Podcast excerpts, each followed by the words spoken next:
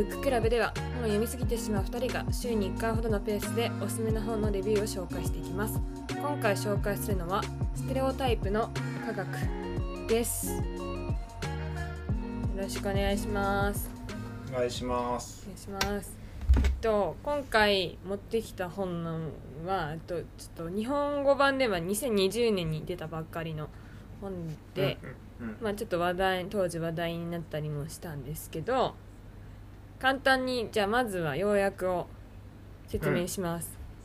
女性は数学が苦手。男性はケア職に向いていない。白人は差別に鈍感。高齢者は記憶力が悪い。できないと言われると人は本当にできなくなってしまう。本人も無自覚のうちに社会の刷り込みを内面化しパフォーマンスが下がってしまう現象。ステレオタイプ脅威社会心理学者がそのメカニズムと対処法を解明する。という感じの内容なんですけど、うん。えっと、まずこのステレオタイプ脅威っていうことについてのお話が今回の本の内容って思っていただいたらよくてこのステレオタイプ脅威っていうのは何かっていうとステレオタイプって分かりますか？なんとなく。なんか思い込みみたいな。思い込みみたいな。そうですね。この集団だからこういうも固のが定概念。はいはいはい。っていうふうに思われてしまうことうん。ですけど、この集団に属してる人はこういうことが起きるだろうっていうことですよね。でえっと簡単に説明すると周囲からステレオタイプに基づく目で見られることを恐れてしまってその恐れに気を取られるうちに実際にパフォーマンスが低下してしまって恐れていた通りのステレオタイプをむしろ確証してしまうという現象でして、うんえっと、この本に出てくる例でいうと例えば黒人の学生がえっとなんか知能検査とかするテストとかをうん。受けた時に、えっと、実験で実際にやられてるのは、えっと、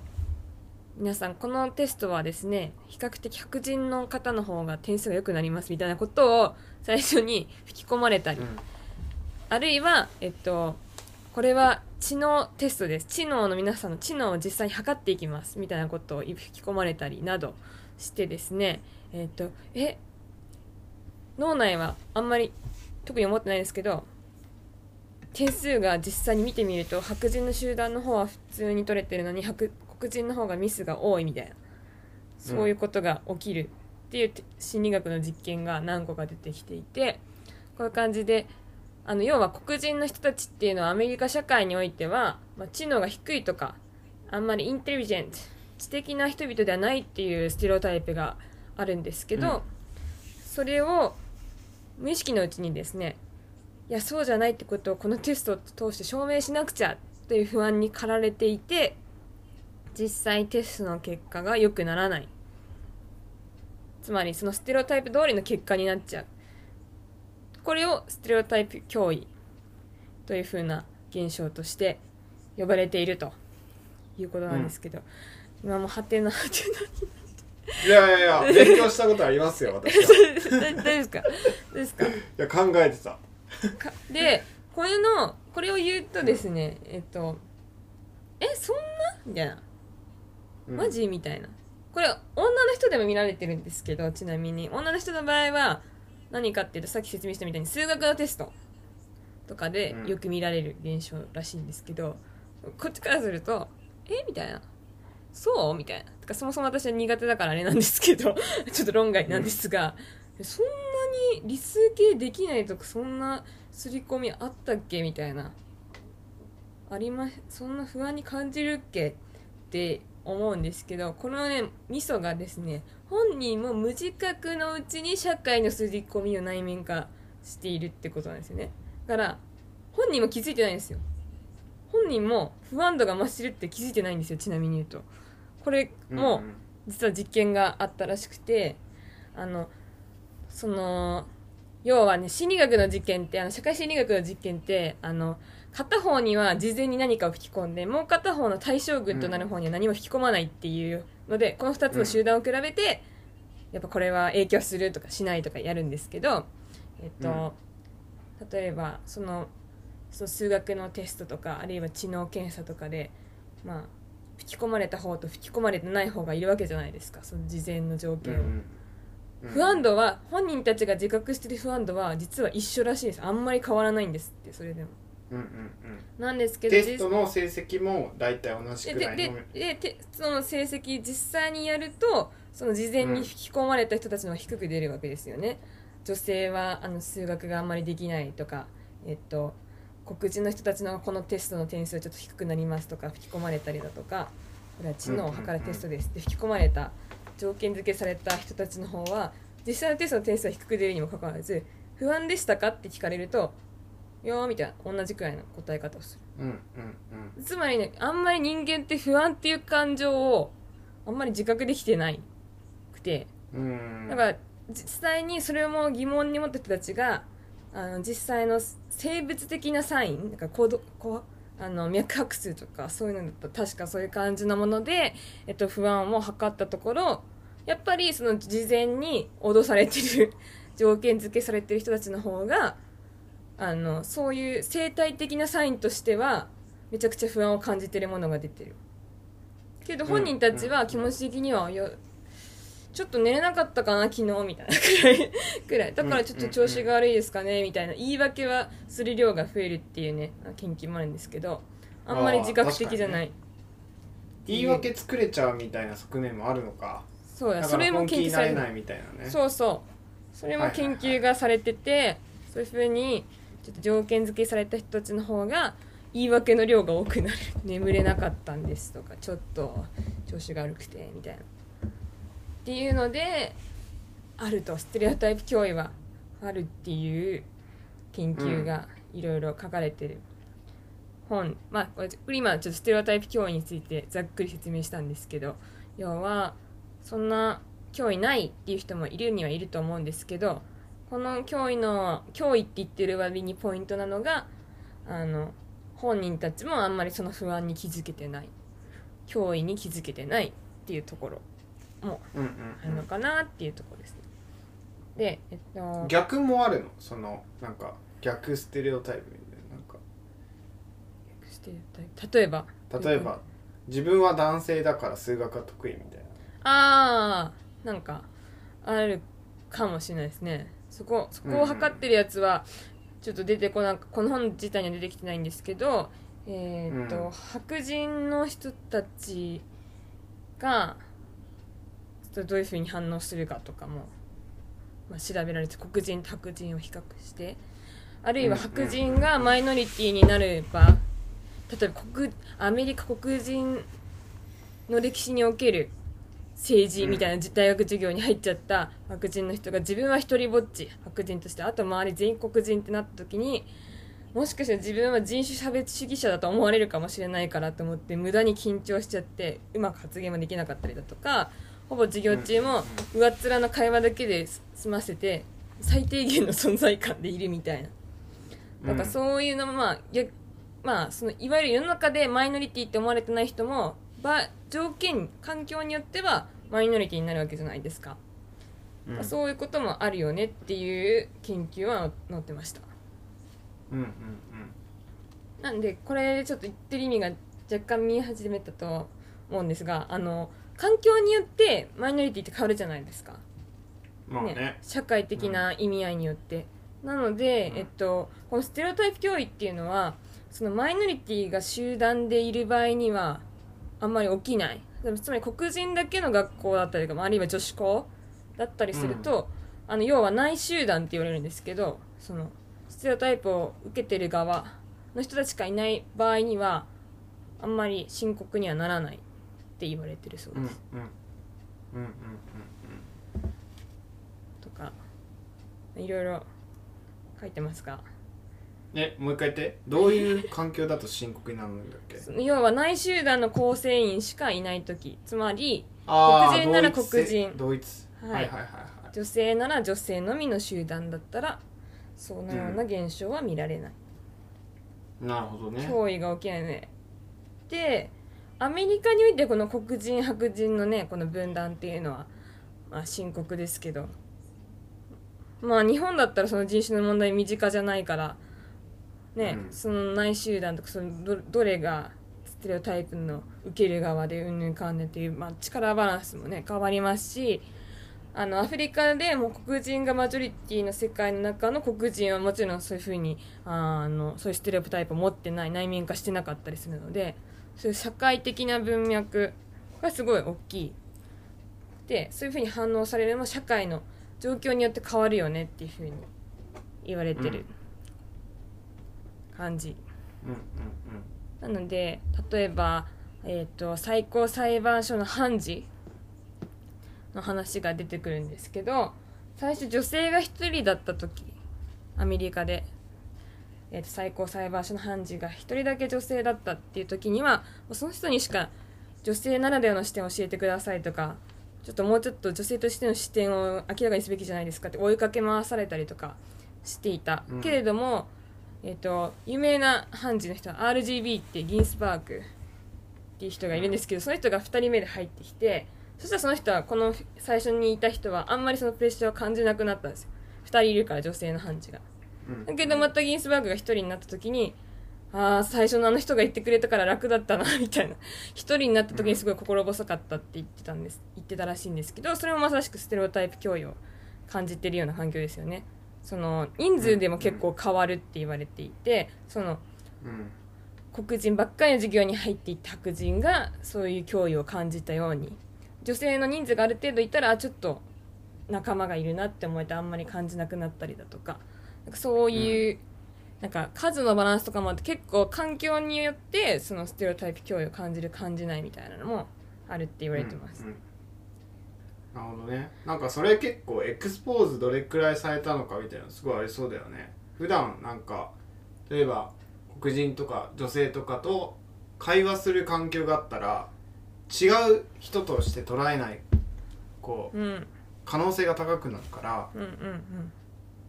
なんかすごいちょっと解決策の方の話いっちゃうけどうんうん。うんどれだけ普段からそうじゃないんだよっていうふうに思える環境いるのかってすごい大事そうだなっていう。うんうん。まあそれ結構異文化理解とかの論における接触仮説みたいなところだと思います、あそっかそっか。接触量を増やしたらいいんじゃないかってところなんですけどこのステレオタイプ脅威の話で最後の方にも出てくるんですけど、ある怖いところっていうのは結局これだけあのねあの黒人の立場が改善されたって言ってもアメリカ国内でテンションがそういう緊張がまだ残っているっていうのはやっぱりその白人の人もその黒人の人と交わることによってそれって僕は人種差別主義者これちょっとした発言でそう思われないようにすごい気をつけなきゃいけないんじゃないかなっていう懸念が浮かんでくるっていうところで、あのそれはまあお互いにあることだと思います。ね黒人からしたら自分がそういう西洋的な文化を分かってなかったらなんか仲間外れにされるんじゃないかっていうこういう懸念があるわけで、うん。結局あんまりその黒人白人同士で友人関係を築いたりだとかそういうのが難しい状況が結局今でも続いてしまっていてそこのつながりとかがないままお互いがお互い集団であるがゆえにいざ出会うってなるとステレオタイプ脅威が発生したり人種差別主義者だって思われたくないとかあ知能が低いって思われたくないとかそういうところで葛藤がね生まれてしまってパフォーマンスが下がる。うん。っていうところですよね。だからなんか単純に上げればいいっていう話もあると思うんですけどそれがなかなか難しい現状がやっぱアメリカの中にあって、まあ、この本自体2010年に出ているのであのオバマのあたりオバマが大統領になったあたりなんですけど日本で出た頃にはもうトランプの大統領がいてっていうところで、まあ、結構アメリカの状況も変わっていたところで。うん。まあ、要はアメリカの中でもそういうふうにさその違う人種に対する恐れみたいなのが結局わだかまりが解けないままだったからこそこういうトランプが生まれたっていうところもね、あるんじゃないかっていう話が役者翻訳者さんの後書きにはね、うん。ありましたけど。そうね。うん確かでそうですね。この本をあの紹介した理由があの私今社会心理学のこのねえっと日本語版の序盤序文を書いてるのが北村さん、うん。北村先生って人なんですけど、えっと、この人が、あの出してる「社会心理学概論」っていう本をね頑張って今勉強会で読んでいるところでちょうどこの間うん。ステレオタイプ、第3章がステレオタイプだったんですけどこれステレオタイプ脅威の話が出てきて、うん。これ本当みたいな。なんか結構さらっと出てきたので本当にみたいな話になりまして、でちょうどステレオタイプ脅威って調べるとこの本結構上に出てくるんですよね。このスティールって人が書いた本なので結構上目に出てきて。あのこの教科書の概社会心理学概論の方にもスティールの名前出てきたりするんですけどうん。そのがよ多分自分の感覚で言うとえそんなにステレオタイプ社会の刷り込みにそんな影響されてる？そんなわかんわかんなくない？みたいなところがあの生きてる人の実感だと思うんですけど、まあ、それだけ無自覚に不安を感じるんだっていうのが私的にはちょっと発見。だったし、うん。そこまであの意識してなくてもそれだけ脳の脳はそこに考えがとらわれちゃってるんだってことが、まあ、脳の中を見たりだとかしながらだんだん分かってきたところがあったらしくてなんかそういうあの実際の研究結果をまとめていたりとかするところでこの本面白いなーっていうところを感じたし、あのステレオタイプ特にそのステレオタイプによって人間がどういう行動をしてしまうかってところをなんか見れるって意味ではこの本は面白いのかなって思いましたしそこをどう対処するかっていうところでもこの本はいろいろヒントになることを書いてるんじゃないかなっていうところですね。うんうんうん。なんかすごい質問です。はい、質問あるんですけどあの自分のステレオタイプだったりとかに気づくためにはどうすればいいのかなと思って。あー。そうですね。でもいろいろ聞いていくしかないんじゃないですか？そのうんうんそのステレオタイプを知った上で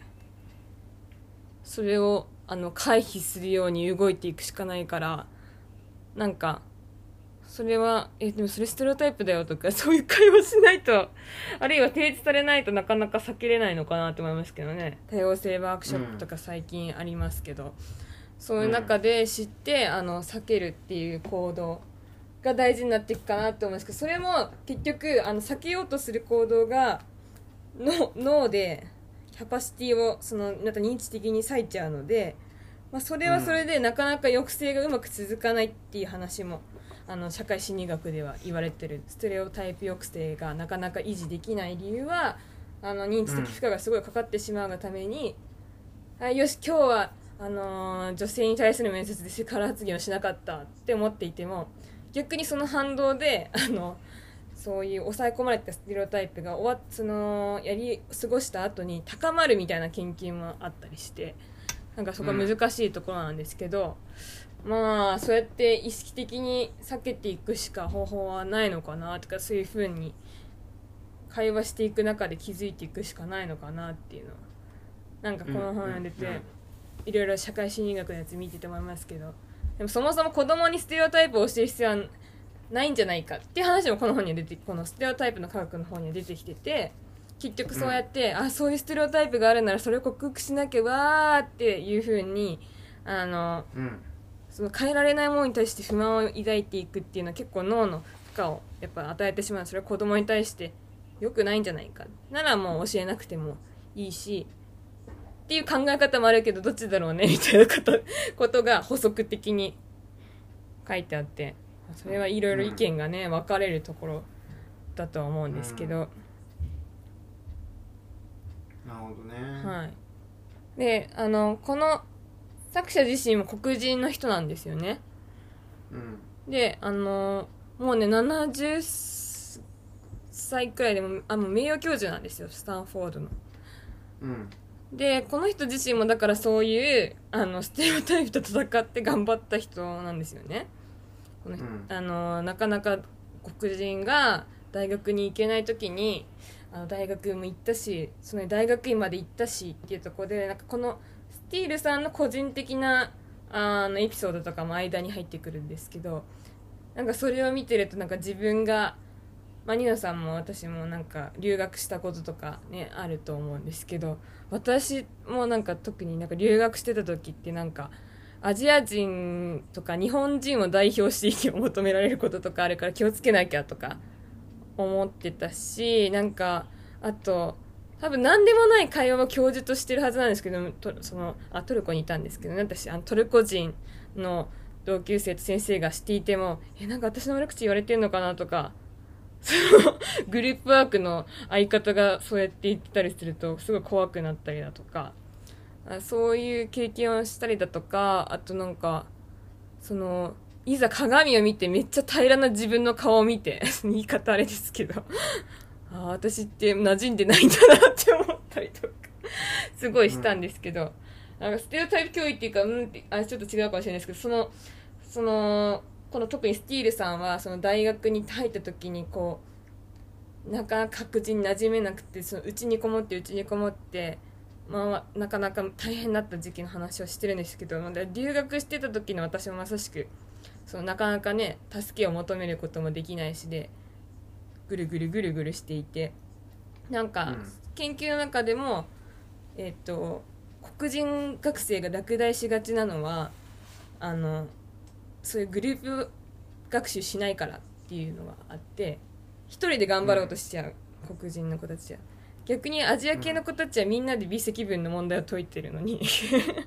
黒人の子たちはずっと一人で部屋にこもって勉強してる時間が長くてあの落第してしまうっていう現象が分かったりとかしてなんかそれを読んでる時にああ自分もなんかマイノリティとしていた瞬間にそういうことがあったなって思ってなんか、うん、そういう経験があるから今そういうトピックに興味がちょっとだけあるのかなって思ったりもしています。感想って感じですなるほどね。いやなんかそもそも話聞いててなんで持つのかなみたいなのすごい思っていて、これさっき言ってたその脳のリソース脳内リソースみたいな話だなすごい思って、はいはい、認知的コストを減らす上で、うん、この人はこうだって思ってしまった方が楽というか、はい、ただやっぱりそう思った時点で相手の話を聞くことが選択肢として上がってこないから、はい、なんか結構そのステレオタイプをどう手放すのかみたいなのは、うん、なんかすごい自分に対してもそうだしなんか相手に対してもめちゃくちゃ大事だなと思った。なんかだからそのさっきの黒人のその協協調の話じゃないけど、うん、ステレオタイプを持つことによって相手はこうだからっていうので閉じこもっちゃう可能性はすごいあるよね。うん。そうですね。うん。なんかでも本当におっしゃる通りでもうステレオタイプっていうのは結局そういうふうに脳のリソース的になんかなんか、うん、その毎回毎回その人たちを個別化してそら揃えていくっていうのは難しいので自然とこういう人たちはこういう人たちだからっていうふうに思うようになっちゃうそういう情報処理がしやすいってことですよね、うん、あとなんかこれは、そうさっき見せたあの教科書に別のテキストの方に載ってるやつなんですけどその、やっぱ日本人とか内集団いわゆる同じ集団にいるじゃないですか我々は。そうすると個人差に着目した風に一言捉えられるんですけどこれが外集団になるとそういう風な個人的特徴に注意を払った方にはならなくてなんかそのこの集団に所属してるからこの人はこういう人みたいになっちゃうんですって。要は外国私たちのが、いわゆる違う国籍の人とかに対してその個人差が無視されたアメリカ人だからこうだろうなみたいな風にそういう風になっちゃうってところもあってそれがゆえにちょっと違う人に対してはよりステレオタイプを抱きやすい。白人同士だったらあこのジョンとダニエルは違う人だみたいなちゃんとなるのにその外集団だとあ黒人だからもしかしたら野蛮かもなみたいな。ちょっと暴力的かもなっていうのを抱きやすくなっちゃうってことで、なんかそれは心理学的にそういう風になってるらしいんですけど。なんかまあそういうふうななんかその心理の動きが分かったところでねどう対処していくかっていうところもねすごいあると思っていて。まあここの本の中では結構教育関係のところがね、まあこうやって今話してる感じで見られてると思うんですけどあのなんだろう。例えば勉強が苦手と思われてる子どもたちでも自分が大事にしてるものっていうのをなんか書かせる活動を15分授業の冒頭15分でしてもらってやっていくと、そっちの方があの成績が上昇していくっていう傾向が見られたりだとかそういう自己肯定、をさせることによってあのステレオタイプを克服できるみたいなものもあったりだとかなんかそういうふうに、えー別の方向にあなたの学力は変えられるものだよあなたの能力は変えられるものだよっていうふうにやっていってその上でその人たちをうん自己肯定させる方向に持っていくとそういうステレオタイプを克服できたりとかもするよっていう風な話とかも載っていたりだとかするのでまあこれはなんかなかなかその変えが変え難い思考のフレームだと思うんですけどそれをどうやって解きほぐすかっていうのもなんか大事になってくるのかなっていう感じうんうんうん。確かになんかそれすごい重要な気がするな。なんか気づくっていうのめっちゃ大事よね。うん。なんか無意識でこう思ってるからけどこうかもしれないっていう余地を残せるかどうかでうん。なんか相手に対してのこう対峙の仕方もすごい変わってくるなと思ってて。うん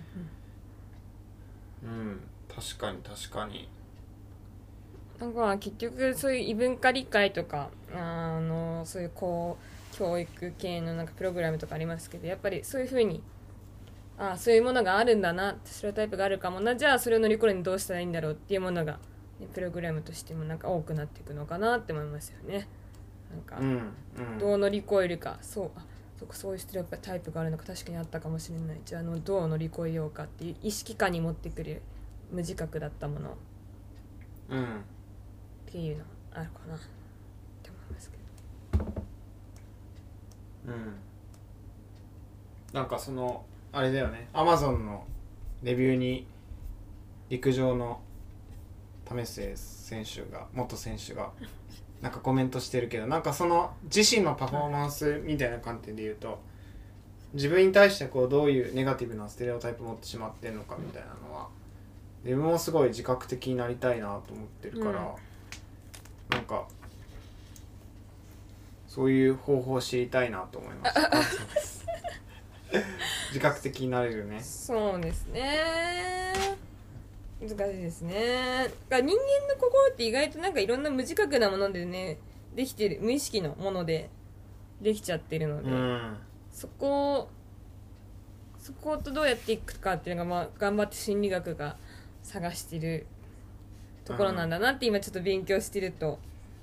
思ったりしますね。でかといって意識全部意識下に登ったら、それはそれでどうやって足出したっけどうやって手出したっけってレベルになっちゃうんでそれはそれでやりづらいっていう。生きづらくなる。そうだよね。なんかさそのなんか前紹介したっけ？あのコーチングの本を読んでさはいはい。あの褒めってなんかその人の得意不得意を固定化するからやめた方がいいみたいな書かれたことがあって、うんうんうん。なんか褒めも一種のステレオタイプだなと思って、うん。褒められた方はステレオタイプを持ってこれが得意ってことはイコールこれが苦手だっていうふうに捉えられると思っていてはいはいなんか難しいなと思った。教育的な文脈で言うと、うんうん。そうですね。それこそ知能って意味でなんか褒めることで逆にね教室の中で、いやじゃあ失敗したらどうなっちゃうんだろうとかねそういうのとかもあったりするし変な動機づけをしたらまずいってことありますよね。女王の教室みたいにあなたたちは。うん。点が取れなかったからこの席をなんてやっちゃったら実際は大変なことになることもねあるかなって。うん。あなんかパーソナリティっていうよりかもしかしたら行動に対してのフィードバックをした方がいいのかなとか思ったり、うんうんうん。スステレオタイプ持たないためにね。うんうんうんうん。そうですね。うんまあでもねその行動すらこうステレオタイプみたいなところもねなんかねありますよね。こういう行動を取るんだろうみたいなね。その こういう人たちはこういう行動を取るみたいなね、あるかなっていうのも思いますし。ちなみにこの本の現代は「Listening Vivaldi」っていうタイトル。ビバルディって意味？ビバルディわかります？あのビバルディクラシックのビバルディああはい聞いたことある。うんうんこれなんで急にこんなタイトルかっていうと黒人の人がその白人が多い地域で歩いてたらみんながどんどん避けていくんですって、うどん。どんどんどん僕を避けていくって気づいたからとりあえずビバルディの春を唇で吹いた。そしたらみんなあこの人は知的な 知的白人の文化を知っている人だわってなってね。笑って挨拶してくれるようになったってエピソードが紹介されてるんですけどそこから来てたりだとかなんかね結構この本黒人の文化っていうのを知るって意味でもすごいあのいいかなって思います。アメリカの黒人うんうん。詩についてちょっと知るって意味でも面白くてそのビバルディの話もそうだしあとネットフリックスでちょっと前になんか出た映画があって「パッシング」ってい。う映画モノクロ映画があるんですけどパッシングっていうのが、あの黒人なんだけど白人のふりをする。肌がちょっと薄薄い色の人？黒人の人のこと。がかつてやっていたことなんですけど。その話に出てくるのはえっと黒人なんだけど白人のふりをして白人と結婚した人とその旧友の黒人の女性が再会したことで始まる話なんですけど、この本の中でもそのパッシングする人たちの話が出てきてあの人生でほとんどをあのパッシングした状態で息子にも自分が黒人ってことを言わずに過ごした男の人の話があの、うん。評論家でみんな誰も死ぬまでその人が黒人だなんて知らなかったみたいな話とかも出てきたりだとかしてそういうのも多分日本人はあんまり馴染みがない話だと思うのでなんかそういう話エピソードを知るって意味でもこの本は結構面白いかなってうん。思いました、アメリカ史的な意味でもすごい面白いかなって。うん。で読んで 結構でも私がその今回はですねその社会心理学の知識を得たのでこの本がめっちゃ読みやすかったっていうのを まずご報告しておきたいんですけど、あーなんか前提知識って大事なんだなって思いました。いやまあでもすごい誰にも共通するテーマじゃない？これは。そうなんですよね。でもなんかあの、うん。読みやすかった。結構字細かいんですよ。なんですけどああそういうパターンの実験ねすぐ思えるようにだんだんなってきた自分を感じました。この本を読んでいた間。ああこうやって条件付けしたんだ。みたいな。なるほどねみたいな。なんであのもしかしたらちょっとあいろんな実験が出てきて大変だって感じになるかもしれないですけどあのこのステレオタイプ脅威っていうのをいろいろ示していくあの実験数々が載っておりますのでぜひあの興味がある方は読んでいただきたいなと思います。これ AG 出版の本なんだね。そうです。うん。えー、こういう本も出すんだ。ですね。なんでまた私は社会心理学概論の本を読み進めていきますのでまたうん。勉強してまいります、はい。面白かった。どうですか？ちょっとちょっと難しい話が多かったかもしれないんですけど、皆さんもステレオタイプ脅威に気をつけて過ごすのは無理なんですけどなかなか。そういうことが起きるんだなっていうふうに思ってあの安全な安心な環境を上司っていう立場だったりあるいは仲間っていう立場に対してだったりあるいは教える側に対してだったりに準備していくっていうのもなんかする必要があるんだなっていうふうに思ってもらえるといいかなっていうふうに思いました。です。うん。うん。そうね。ということで以上でよろしいでしょうか？はい。はい。ということで今回以上になります。今回紹介した本はステレオタイプの科学でした。次回もお楽しみに Música